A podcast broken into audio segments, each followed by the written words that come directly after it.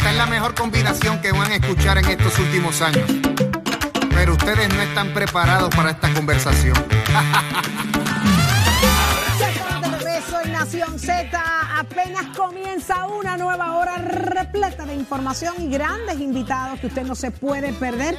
El análisis completo de cómo están corriendo las situaciones de países aquí en Nación Z. Lunes a viernes de 6 de de 6 a 8 de la mañana bebiendo café negro. Mi amor, mañana negro, cuesta ajá, caro el café. negro, ajá. Mañana está más Sí, caro el ajá. café con el aumento de la leche y usted se enteró aquí.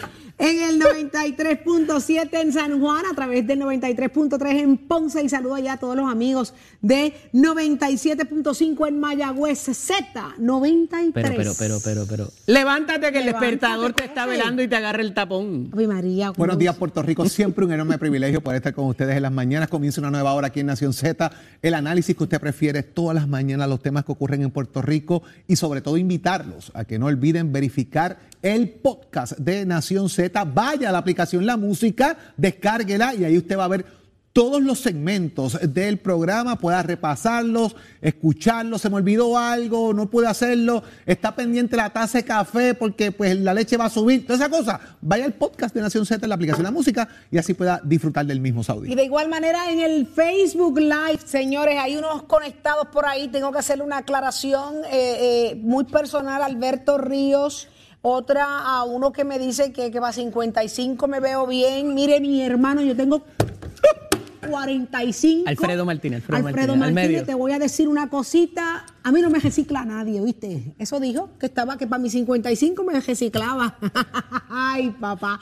Ay, papá. Bienvenido a nuestro live allá en Facebook. Estamos conectados, no, no se nos pierde nada. Una nueva hora de información que comienza aquí con el análisis que a ustedes les gusta a través de todas nuestras plataformas interactivas. Un privilegio estar con ustedes nuevamente esta mañana. Hasta despeinar estoy.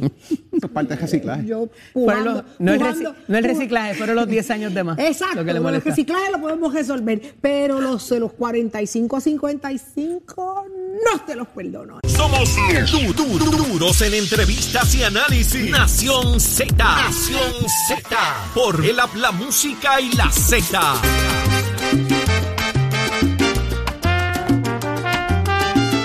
Ahí está, Achero está afilado, esto del 12 de mayo lo tiene a él, pero mira, no duerme, me dicen que Achero no duerme. Loco, loco, porque llega el 12 Y de él montó junio una, al cam- Día una caseta de campaña allí en el Irán Bithorn Bueno, eso ya. me dicen, dicen que lo ven salir del Irán Bithorn para acá a trabajar en... Achero, Dime, mi corazón. ¿tú estás ready para el 12 de junio? Seguro que estamos ready. Siempre ready. Estamos, estamos seteados, estamos seteados para eso. Estamos seteados. Esa es la jerga, es la que a mí me gusta. ¿eh? Pero no me has tirado un un medio poema, tírame algo ahí. No te preocupes que tú eres el farol que alumbra mis calles oscuras. No Ándate. te prenda, que tú eres el farol que alumbra mis calles oscuras. Ahí está. Gracias, eh, eh, Achero, ya sé muchas cosas, ahora entiendo muchas cosas. Sí. Pero vámonos de inmediato. Saludito a, a, a quién? A- a- a también, aquella. Ah, Sí. también. Y entonces eh, a todo el familión. a Dejen, todo el dejen, mundo, a todo el dejen. mundo. Dejen Miren, eso. vamos a hablar con un invitado muy especial que tenemos en la mañana de hoy. Él es el representante Ángel Morey por el Partido Nuevo Progresista. Le damos la más cordial bienvenida a Nación Z. Buenos días. Buenos días, representante. Buenos días, representante. A todos ustedes y a los radioescuchas, los que están por las redes y por televisión también. Cataño, Guaynabo y Bayamón. O al revés. Pues si es por peso, Guaynabo, Invertido, Cataño y invertido. Bayamón. Ajá. Óigame, yo tengo una duda, señor representante Ángel Morey. ¿Usted baila salsa? Bueno, tengo dos pies izquierdos, pero un ¿De los poquito. tuyos? ¿De los míos? ¿De los tuyos? No se preocupe, mire, eso usted de hombro, de hombro y se va a ver siempre que sabe, siempre Pero que sabe. los pasitos básicos los trabajamos. Ah, Los pues, maneja, tú bien, los la clave, la clave. Lo vamos a ver el 12 de junio entonces por allá. Pero vamos a unos asuntos de país sumamente importantes que queremos tocar con ustedes. Eh, eh, ayer hablábamos del fondo de equiparación y nos llama muchísimo la atención esto que, que propone la Junta de Control Fiscal, representante. ¿Qué opinión le merece desde allí, desde el hemiciclo? Bueno, eso es un, eh, un problema que lleva muchos años. Eh, Puerto Rico tiene 78 municipios, hay muchos de ellos con unas ventajas económicas, unos con unos retos económicos bien fuertes, especialmente los pequeños y los que están en el centro de la cordillera. Así que sus recursos son limitados y el Estado tiene que ayudarlos, este, y pues eso es parte del, del CRIM, que entre la fórmula los municipios más grandes subsidian parte de sus ingresos eh, del CRIM para ayudar a los municipios más pequeños. ¿Hay solución a esto, representante, en la Cámara? ¿Se está discutiendo algo en la legislatura que pueda de alguna manera? El gobernador ha dicho que el dinero está disponible, que es un asunto que la Junta de Supervisión Fiscal eh, le ha puesto las esposas en cierta medida para que esto se pueda aprobar. ¿Hay manera de atender esto y que el impacto de municipios que pueden perder hasta el 70% de ese fondo de equiparación y que puede su presupuesto sufrir grandes, grandes pérdidas, se puede atender ahora en menos de un mes? Menos de un mes. En la parte de los fondos que ya fueron identificados por el señor gobernador, la respuesta es sí. Este, que eso es algo a corto plazo, eh, solución a corto plazo, correcto. Lo que hay que ver, lo que vamos a hacer de aquí a 5, 10, 15 años, cómo vamos a ayudar a esos municipios a que sean autosuficientes. Representante, usted es parte de la Comisión de Hacienda de la Cámara de Representantes, ¿correcto? Correcto, sí. A esos efectos ya se acerca también la situación de presupuesto. Ha habido, como en otras instancias, en otros años, si va a ser el de la Junta, si va a ser el de gobernador, si va a ser el de la legislatura. ¿Por dónde va esta situación actualmente a escasamente mes y cinco días de que culmine la sesión ordinaria y la, eh, la conclusión del presupuesto? Sí, la comisión, eh, ambas comisiones, tanto Cámara como Senado, este, estamos trabajando con las vistas, este, con las distintas agencias. Estamos en ese proceso de análisis con los distintos secretarios y administradores de las distintas agencias. Así que tarde o temprano llevaremos un proyecto como ente de la legislatura para ser aprobado y veremos a ver lo que la Junta luego de. En otros asuntos, aprovechando que lo tenemos con nosotros, acá hace unas apenas mm, menos de una, de una hora estábamos hablando de, de esta investigación que, que se está levantando luego de que la autoridad de tierra eh, esté demandando entidades sin fines de lucro. Eh, ¿Qué está pasando ahí? Hay mucha fiscalización que se prevé desde esta, de esta destapadera de olla, como dije yo en un momento dado. Así, esto, esto pone en filo a muchos, muchos representantes, ¿no? Bueno, eh, en el caso de los representantes, no. Esto es un issue estrictamente de la autoridad de tierras. Esto es un programa que tienen los legisladores para asignar para obras permanentes en, los- en sus distritos. Eh, nosotros recomendamos a la autoridad de tierras y es la responsabilidad por ley de la autoridad de tierras que atienda eh, y la petición Y fiscalice. fiscalizar y llevar los récords al día y después verificar que se haya cumplido con la- el propósito eh, de que el día fue destinado. Tiene buena intención, pero se, se tienen que preocupar algunos representantes, que es la duda, que es lo que todo el mundo dice, ven acá y a dónde fueron y por qué fulanito asignó unos chavitos por ahí para fulanito para el festival de yo no sé qué, cuando eso no era para eso. Eh, yo creo que hay muy mucha expectativa a raíz de esto, representantes. Sí, bueno, cada representante eh, entiende cuáles son las mejores necesidades para su distrito y a base de eso ellos deciden a quién le van a asignar este eh, dichos fondos. Así que es una decisión de cada ¿A representante. usted no le preocupa, representante? Para nada. Yo tengo el libro limpio con todas las, las recomendaciones que hemos hecho. Eh, casi todas son obras permanentes. Así que, y, by the way, nosotros fuimos la delegación del PNP, dado a que nos llevaron al tribunal, hicimos público eh, ese reporte. Ok. El- lo hicimos público, obligados, eh, y nosotros lo habíamos entregado antes a otros medios de comunicación. Hay que ver ahora por qué la delegación del otro Partido Popular no ha hecho lo mismo públicamente. Esa es la pregunta. Representante, eh, se estrenan, como quien dice, los alcaldes de Guaynabo y Cataño. ¿Cómo evalúa su desempeño hasta la fecha? Son pocos meses, pero evidentemente han tenido que bregar con un asunto de saneamiento de finanzas públicas y todo lo demás. Eh, son dos de los alcaldes de los cuales eh, están en sus distritos. Sí, eh, ambos alcaldes están en su parte de honeymoon, eh, 100, 120 días cada uno. Eh, cada uno tiene su propio estilo de trabajo y su propia agenda, así que hay que darle tiempo para que sus estrategias este, eh, rindan frutos, pero entiendo que están haciendo un buen trabajo. ¿Y buena comunicación con usted, Sí. representante? Eso es bien importante, la comunicación entre los representantes y los alcaldes. alcaldes. Hay muchos municipios y muchos representantes que no logran eso. Ese, ese, hay mucho celo, y esto lo voy a decir porque me consta. Eh, Cuando llega la asignación de fondos, que el representante dice, mira, te conseguí estos chavitos, pero el alcalde quiere, Sí. quiere que la- el protagonismo sea para él y se comienzan estas riñas entre representantes y Sí. alcaldes y al final del día lo que importa es que aparecieron chavos para el municipio En El el caso de representante hizo Guaynabo, pero en el caso de Guaynabo, eh, nuestro alcalde Eduardo O'Neill, desde el primer día ha sido bien claro. Él quiere que sus cuatro senadores y sus dos representantes de distrito trabajen en equipo Qué con bien. él desde el primer bien. día. Tiene que y ser. así lo hemos hecho. Oiga, Como representante, me dice, me dice, me dice en producción que usted trajo algo por ahí eh, para Viene acá con también. carpeta en mano. No Sí, me diga tenemos café, una- trajo café, representante. Está, la, la leche Bueno. está bien cara, representante. Bueno, Mañana yo te soy trajo- cafetero. te trajo no un vale de supermercado pero para que no compre tomo leche. negro.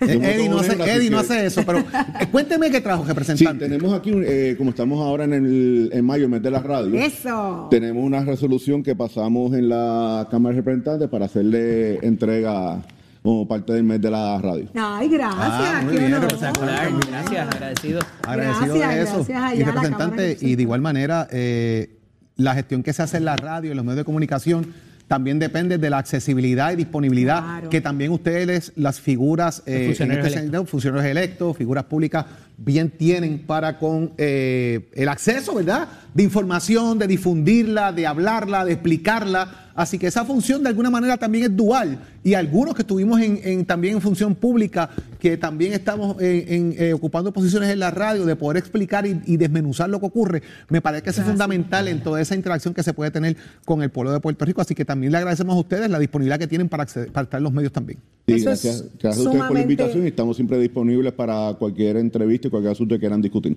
Qué bueno, y que entiendan que la función de nosotros los comunicadores sociales ah, es, es cumplirle al país y llevar la información eh, de primera mano con sus protagonistas y, y- ir directo a lo que la gente quiere escuchar. Y dice aquí, la Cámara de Representantes de Puerto Rico rinde mediante esta moción una merecida felicitación a SBS Radio y todo su equipo de trabajo por hacer un Puerto Rico más seguro y brindar a la ciudadanía una mejor calidad de vida. Así Ahí que está. muchísimas gracias allá a la Cámara de Representantes, a nombre de todos acá en SBS y en Nación Z. Muchas gracias, representante. Agradecido. tiempo. Ahí está. ¡Ay, qué emoción!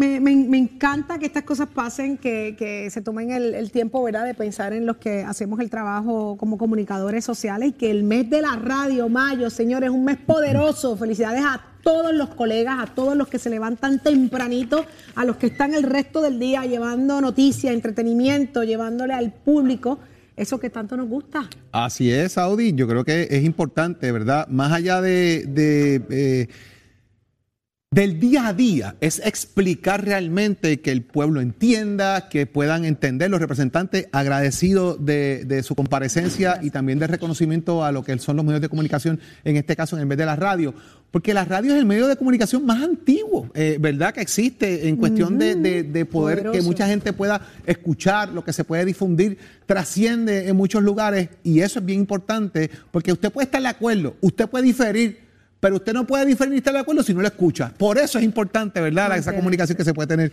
en, en el mes de la radio y aquí a través de Z93, Nación Z, en tu emisora nacional de la Y salsa. particularmente nuestro compromiso con ustedes, que más allá de llevarle cualquier información o algo tergiversado, eh, llevársela de primera mano y, y- y corroborada, que no Eso hablamos por lo que nos dice nadie, sino por lo que nosotros mismos sabemos, investigamos y más allá de la noticia, poder llevarles a ustedes un buen análisis como a ustedes les gusta y que trascienda a los mares también, porque ya ah, con la cosa interactiva, pues eh, trasciende la radio, pero al final del día, oiga, cuando vienen los sucesos de emergencia, todo, la- todo lo demás se cae y la radio sigue ahí. Así que Ahí está. súper importante. Bueno, se están celebrando 100 años de la radio. Así es. 100 Así años es. de la radio. De esos 100, ¿cuántos tú llevas, Achero? Ey, vamos, vamos, vamos, no, no, vamos. no, si yo lo que quería que me No, dijera. bueno, son bromas, son bromas. Llevo sí, 43. Ya Tato gritó que ya bajico 80. De los 100, 100 de los 100, 102 ha estado HB. ¿Cómo? Tranquilo, llevo 43, tranquilo, muchachos, pórtense bien. Es- Era Los que Achero. los que tiene Saudi de... Empecé chamaquito. Achero, esa es casi la mitad de lo que lleva la radio. Date quieto, date quieto. Lo hace más valioso aún. Así que mi respeto y mi cariño para ti, Achero. Eso es Gracias en el por balance, tanto. en el balance, Achero. El Es parte del equilibrio. equilibrio, siempre se lo estoy diciendo. El equilibrio del balance de la vida. Me voy a aprender eso. Yo me lo voy a aprender. Pero, Jorge, vamos a otros asuntos. ¿De qué se trata? Ya usted sabe, mire, por ahí viene Leo Aldrich de frente al país hablándonos de lo que ha pasado también. Saudi, pero tú vas. ¿Para dónde? El 12, el día 12, tú vas Ah, para allá. Pues claro que vamos para allá el día 12, muchachos. Yo estoy más que ready. Yo estoy cogiendo unas clasecitas de salsa que, que- que si Dios quiere me voy a una clase a jastrar allí. Valeria, Valeria Literal, te la- a jastrar. Valeria te la está dando. Ella sabe bailar y ¿Cuántos tenis enseñando. lleva? Yo dos pares. ¿Y sandalias? Eh, sí, para cuando vaya ya de regreso. ¿Sabes quién lleva una flatbed? ¿Quién? Tato.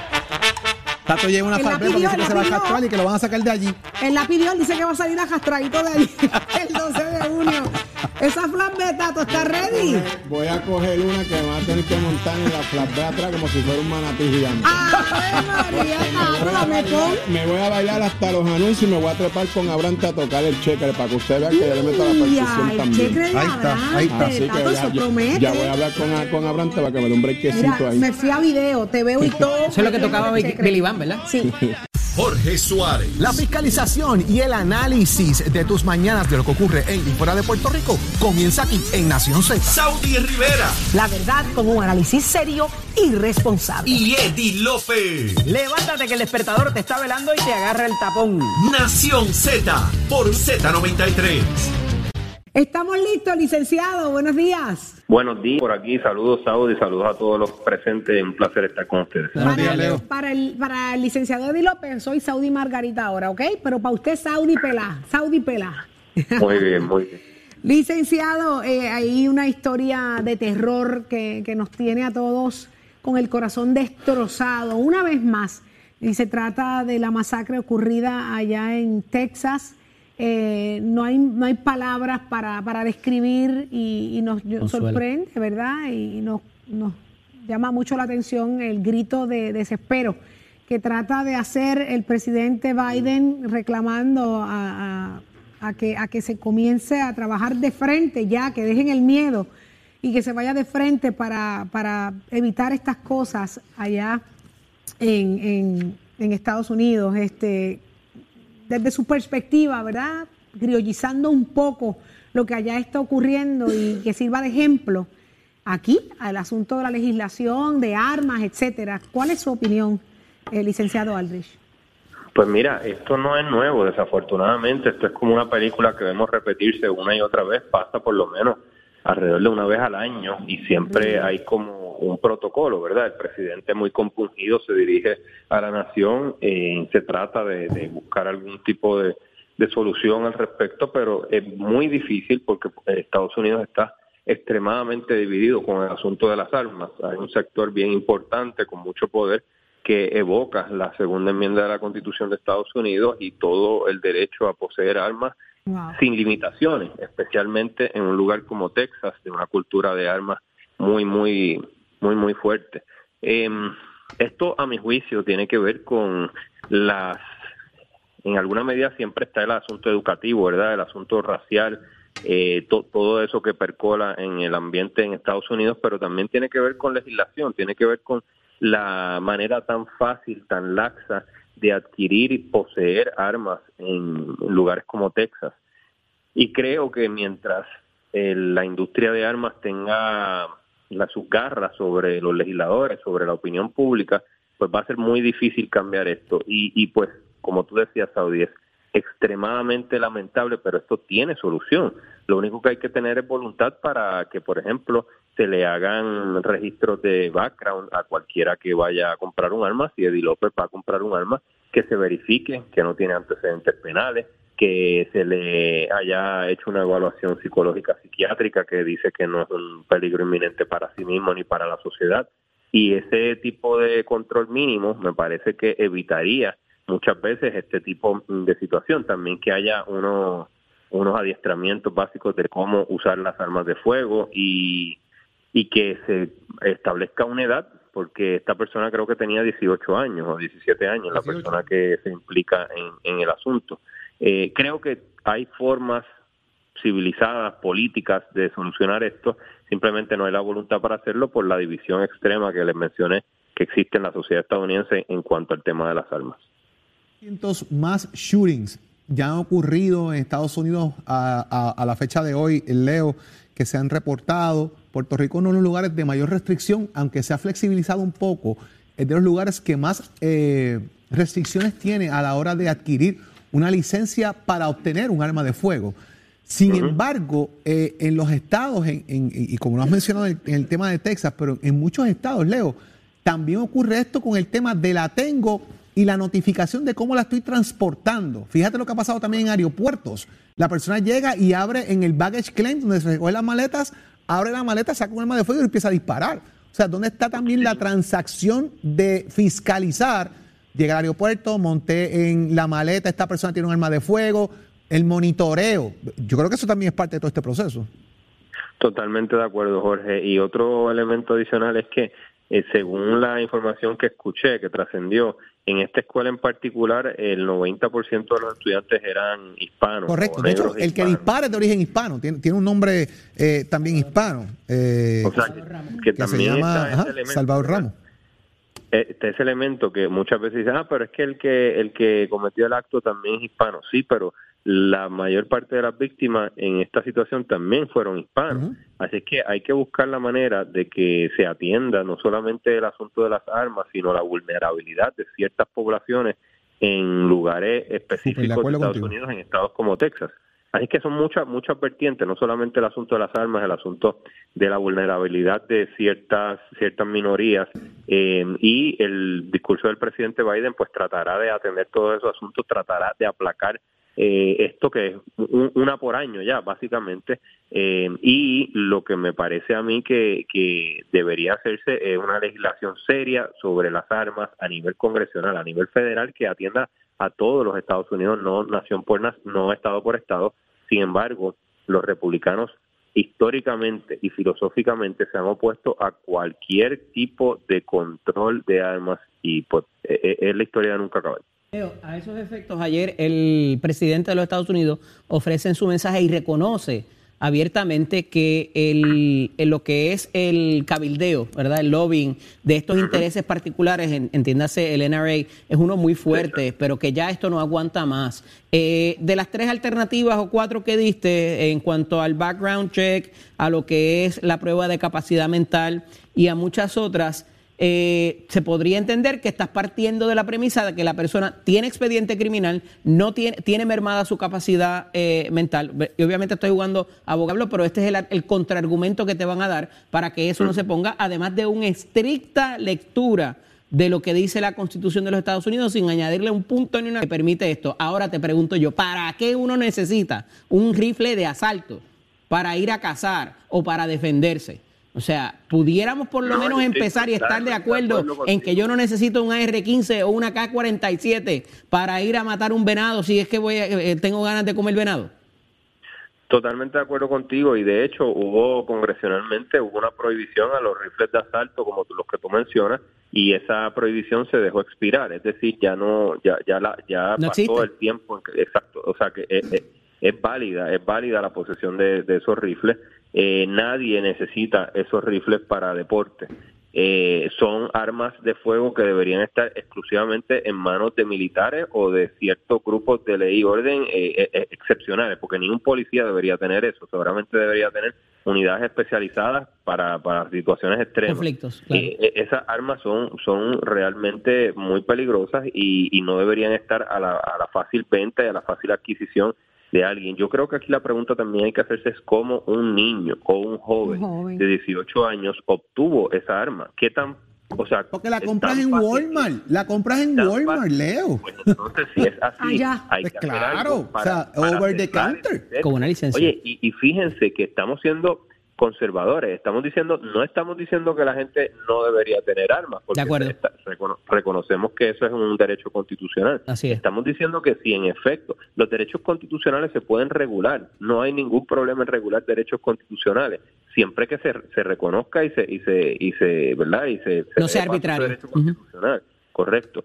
Y y pues si si si eso se regula de una forma que no incida sobre las libertades individuales de la persona, pero que tenga unos criterios básicos. Oye, lo que hace, lo que yo propuse eh, brevemente ahí, Eddie, lo que hace es mitigar posibilidades. Claro que si hay alguien sano de mente, claro que si hay alguien sin antecedentes penales puede comprar un arma y matar a todo el mundo, Seguro. pero mitigas la posibilidad si estás reduciendo a las personas con comprometidas mentalmente, uno, y dos, que anteriormente hayan tenido eh, encontronazos con la ley y hayan sido convictos de algún delito. De Going- hecho, por going cierto, against the por odds. cierto, La buena fe no siempre se presume, Leo, No, igual que no, la acuerdo, capacidad pero- mental.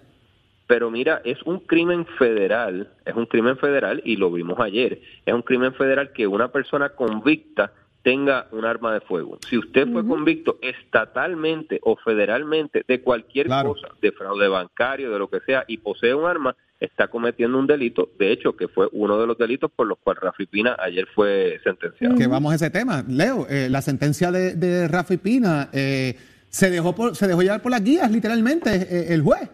Sí, lo que nosotros hablamos aquí una y otra vez en Nación Z, en efecto, las guías de sentencia eran 33 a 41 meses. Nosotros habíamos eh, establecido que el juez muy probablemente Claro. por un caso reciente del tribunal en Boston se iba a ceñir por esa guía, se fue por la parte alta de las guías y dio una sentencia de 41 meses de ese de esa cantidad. El señor Pina va a tener que cumplir el 85% porque se le abona el 15% por buena conducta.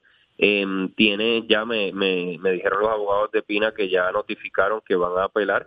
Ese proceso puede tardar entre un año, año y medio. Y lo más inmediato, ¿verdad?, es que van a pedir una fianza para Rafi Pina durante el proceso apelativo. Esa decisión de Boston pues va a determinar si el, el- si el proceso apelativo Rafi Pina lo va a esperar estando eh, encarcelado o si lo va a esperar estando en la liber- en- en libertad. Así es. Eh, no quiero dejar pasar la oportunidad en el tema, ¿verdad? En ambos temas de, las reacciones y las citas de Joe Biden y, y dentro de la desesperación, ¿verdad? Y que transmite, dice, estoy harto y cansado de esto, tenemos que actuar y no me digan que no podemos tener un impacto en esta carnicería. ¿Por qué seguimos permitiendo que esto suceda? ¿Dónde en el nombre de Dios están nuestras agallas para tener el coraje de enfrentarnos y hacerle frente a los grupos de cabildeo? El mensaje obviamente va directo a los legisladores allá en el Congreso eh, para el control de armas.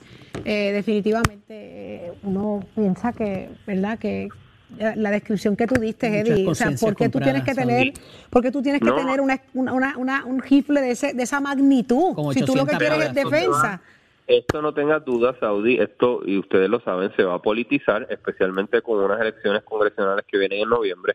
Los republicanos van a contrarrestar eso diciendo, le quieren ustedes, ustedes les quieren quitar sus libertades individuales. El presidente Biden le quiere quitar sus armas, quiere que todo lo controle el gobierno y que no haya libertades individuales. Y ese va a ser el discurso, porque es que lo hemos visto por tantos años. Ay, una Dios película mío. que se repite y se repite con víctimas que siempre son niños, niños que Qué están en sus escuelas tranquilamente estudiando y viene alguien y les dispara y les acaba su- sus cortas vidas.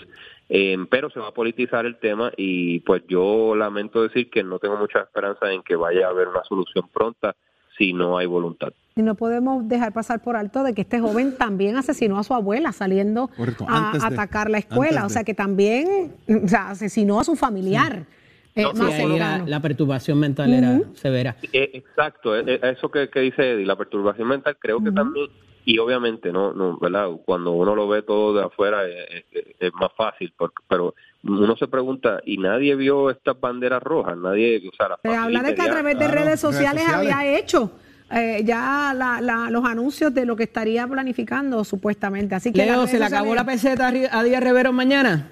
¿Mañana puede ser el último día de ese nombramiento? Yo, yo creo que sí. Tengo que establecer lo siguiente. No me parece que lo que está enfrentando su señora esposa, la exgobernadora Wanda Vázquez, no pienso que debe tener ninguna, no, no pienso que debe incidir en nada en la evaluación. Sin embargo, eh, de Díaz Reverón. Pero sí tengo que decir que las objeciones que había al, a ese nombramiento predatan la situación de Wanda Vázquez y pues pienso que durante todo este tiempo no ha contado con los votos suficientes. Creo que ya deberían, por el bien del propio juez y por el bien de la institución del Senado, deberían ya tomar una decisión, no, no retirarlo, no, no dejarlo en el limbo o colgarlo o aprobarlo. Pero también está la opción, licenciado, de que el propio juez diga, levante la mano y diga voluntariamente, gracias por todo, pero no Bueno, quiero nada. Tiene que pedírselo al gobernador. lo que yo creo que debería hacer si, si se da cuenta de que no tiene los voluntariamente decir, decir gracias por todo, pero no, yo me retiro voluntariamente. Claro, eso claro, también es una opción. Totalmente, de acuerdo contigo, pero eso nadie se lo, nadie lo puede forzar, solamente él mismo. Claro, es un asunto moral. Y procesalmente se lo tiene que pedir al gobernador y entonces el gobernador solicitarlo. Ok, De acuerdo. así es el proceso. Dicho eso, muchísimas gracias, licenciado, por estar con Gracias nosotros. Mire, Siempre- mañana es jueves. ¿Usted toma Mañana café, licenciado? No tomo café, pero... Se salvó, le van a sobrar 11 centavos. Pero hay una niña en la casa. Ah, pero la niña toma leche, ¿verdad? es verdad. Bienvenido, bienvenido al aumento de leche. Estás estás con el habla música y Z93 en Nación Z. Así. que te cedemos el batón por ir para abajo. Vamos arriba. arranque Vamos con arriba. Nación Z Nacional, que esto apenas comienza y se pone mejor. Será entonces esta mañana, Jorge. Hasta mañana, regresamos mañana a las seis de la mañana. Carla, Excelente día. Estás, estás con el habla música y Z93 en Nación Z.